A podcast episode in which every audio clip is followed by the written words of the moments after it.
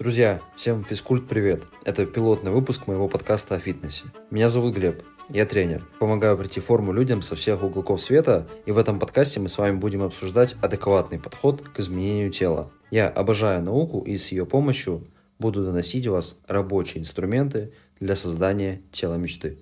Итак, в первом выпуске мы с вами обсудим 6 принципов питания, которые помогут сделать спортивное тело в 2024 году. На самом деле, не только в 2024, но и в любом другом году. И не только сделать, но и поддерживать.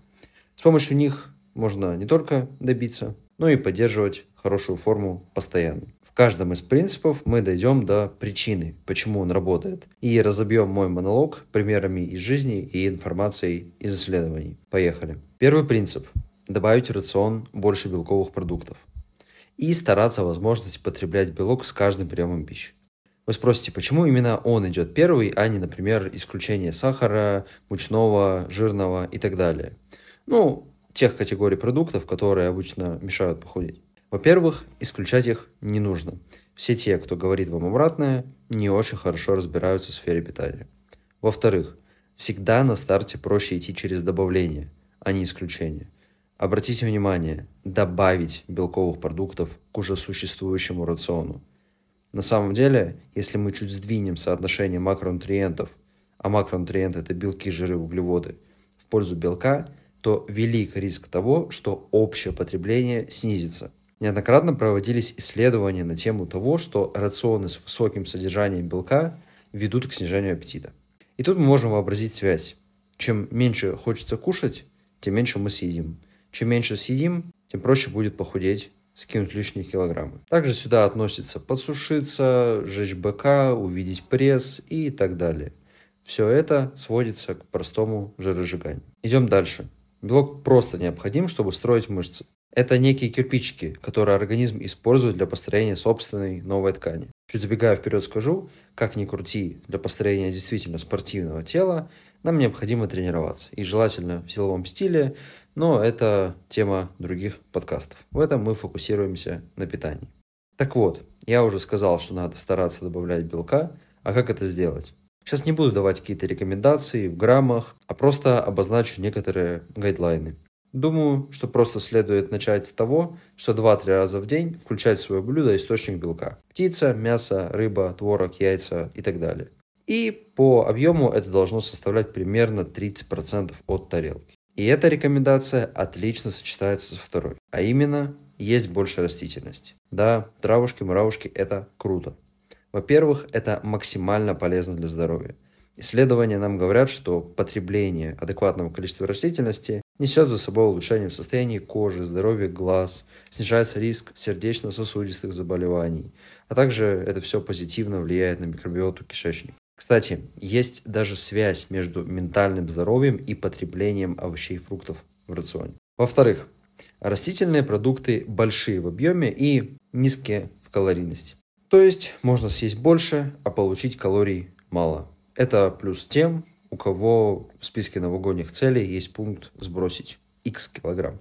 И в-третьих, клетчатка очень долго усваивается организмом, что ведет к еще большему чувству сытости и более долговечному. А сейчас объединяем белок и клетчатку и получаем очень-очень-очень большую сытость. Так вот, простым правилом будет брать половину от общего объема блюда.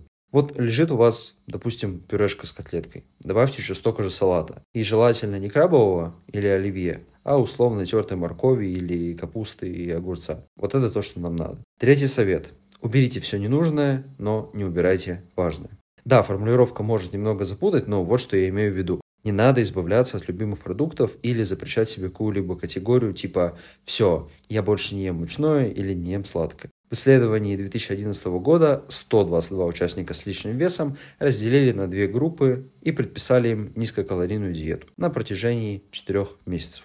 Одной группе разрешали есть все, а другой запретили кушать хлеб. И из 122 человек Эксперимент закончила 104. Да, люди в обоих группах похудели, потому что главным условием похудения является дефицит калорий. Но интересно то, что в группе, где хлеб был под запретом, чаще нарушали предписание. Говоря русским языком, срывались. А еще в три раза больше человек в этой группе сошло с дистанцией. Дело совсем не в хлебе. Это иллюстрирует важный поинт, что какие-либо ограничения в выборе продуктов или строгие диеты, они скорее мешают нам достичь целей, нежели помогают сделать это быстрее. Этот принцип можно хорошо представить по аналогии с резинкой. Чем сильнее ты резину натянешь, тем сильнее она стрельнет обратно. А вот вторая часть принципа «убери ненужное» должна плавно перекликаться с первой. Что я подразумеваю под важным и ненужным? Например, для меня важно, чтобы в моем рационе было мороженое. Я прям его люблю. Но мне не нужно пить чай с печеньками, потому что я их не очень люблю. Или мне не нужно заправлять салат маслом, но важно, чтобы я мог себе позволить намазать сливочное на бутерброд. Есть продукты, которые с точки зрения пользы никакие, ну очень вкусные и калорийные. Например, все масла, да, окей, растительные полезны, но поверьте, без лишнего веса будет жить куда полезнее. Соусы, сладкие напитки, сладости, выпечка. Там везде есть много калорий. И это увеличивает риски перебрать тех самых калорий и запастись жирочком на зиму. Ну или на лето у кого как пойдет. Но важно понимать, что из этого можно убрать, а что не нужно. Например, вы вообще без ума от пирожного. Ну, допустим, картошки. В то же время супер равнодушны к эклерам. Вернее, не равнодушны, но если предложить выбор, то скорее выберите картошку.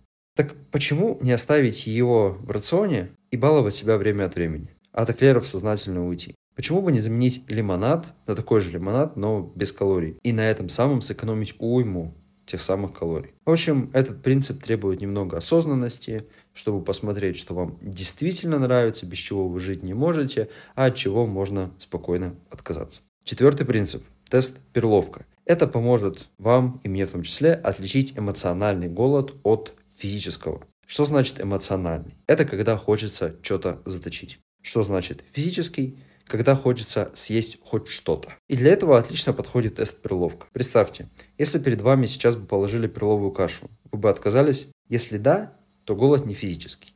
Если съели бы, то настоящий надо идти кушать. Наша проблема в современном мире в том, что у нас постоянно перед глазами и носом еда. Мы прям тонем в изобилии и глазами хотим попробовать всего. Чтобы понять, о чем я говорю, представьте, что вы сидите за новогодним столом или за каким-нибудь днем рождения. Здесь вкусный салатик, тут хочу курочку попробовать, да еще и тортик принесли. Хотя, по сути, я уже сытый. Но как бы, когда еще раз я поем его, поэтому попробую. И даже несмотря на сигналы организма о сытости, мы продолжаем есть. И это наглядный пример игнорирования сигналов организма. Если бы этого всего не было перед глазами, вы бы не съели ничего. После сытного обеда не возникла бы мысль пойти в магазин за тортиком. Но поскольку тортик перед глазами, а почему бы и нет. То же самое, но в меньшем объеме происходит и повседневно. Видим что-то, хотим слопать. Конфетка в миске, о, это я хочу. Или осталась шоколадка после ребенка, сейчас лопаю. Так захотелось. Тортик по скидке, ну все, обязательно надо брать. Когда еще такое будет? И вот принцип перловой каши поможет чуть осознаннее подходить к выбору продуктов. Пятый принцип. Быть повнимательней с перекусами. Перекусы – это, по сути, бесполезная штука. Они приносят крайне мало насыщения. Вот было ли у вас когда-нибудь такое, что вы вроде хотите есть, съели какую-нибудь шоколадку или бутерброд, или если на ПП, то какой-нибудь мюсли-батончик, а чувство голода все равно не ушло. Перекусы плохо насыщают, и при этом при них может залететь много калорий. Печенька тут, орешки там. Вот и набежало лишних калорий 500. А потом 500 умножаем на год и получаем красивую цифру в пару килограмм. Проводилось исследование, где одной группе предложили два приема пищи, а другой 6. Обе группы были в дефиците калорий и скинули плюс-минус одинаковое количество веса. Но группа, где было 6 приемов, испытала больше голода, чем те, кто ел два раза. Потому что те, кто кушал два раза, разделяли общий объем на меньше частей. А сигналы сытости во многом реагируют на то, насколько пищевой комок давит на стенки желудка. Когда мы кушаем мало, но часто желудок не заполняется этой самой едой. Но есть черное и белое, а есть что-то посередине, и, скорее всего, там истина. Поэтому моей рекомендацией будет кушать три цельных приема пищи в день. Ну а если уж вообще жестко жрать тянет, то добавить один перекус. Шестой принцип – жевать дольше. В еще одном интересном исследовании две группы ели одинаковые приемы пищи, только одна ела 6 минут, а другая в 4 раза больше, то есть 24 минуты. И через полтора часа им предложили снова поесть, уже никак не ограничивая. Так вот те, кто жевали дольше, съели гораздо меньше. Если человек жует быстро, у него не успевает дойти до мозга сигнал о том, что пора бы уже прекратить есть. И пока этот сигнал не дошел, мы успеваем перебрать по калориям. А еще те, кто жует медленно, просто устают от того, что долго жуют и кушать больше не хотят. Пробуйте хоть раз так сделать, а если еще и убрать сериал или какой-нибудь ТикТок, то эффект можно получить вдвойне. Поэтому, друзья, если кушаем, садимся, фокусируемся на приеме пищи, жуем, насыщаемся, ходим довольными. Итак, друзья, я перечислил 6 принципов питания, которые помогут добиться рельефного тела в 2024 году, но и не только в 2024. Буду рад, если они кому-нибудь помогут. Также хочу сказать, что дальше буду продолжать делать выпуски на тему адекватного подхода к питанию, к тренировкам и к построению тела в общем. До новых встреч!